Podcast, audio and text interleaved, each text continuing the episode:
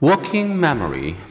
Alan Baddeley and others extended Atkinson and Shiffrin's view of short memory as a small, brief story space for recent thoughts and experience. This stage is not just a temporary shelf for holding incoming information, it's an active desktop where your brain processes information by making sense of new input and linking it with long term memories.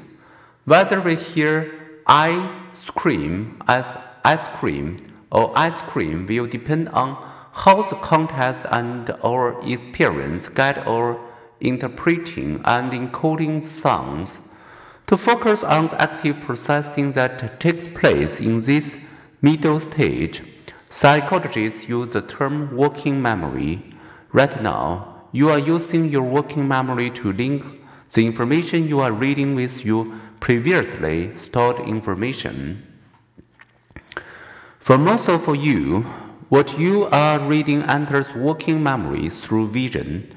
You might also repeat the information using auditory rehearsals as you integrate these memory inputs with your existing long term memory. Your attention is focused. Baddeley suggested a central executive handles this focus processing. Without focused attention, information often fades if you think you can look something up later, you attend to it less and forget it more quickly.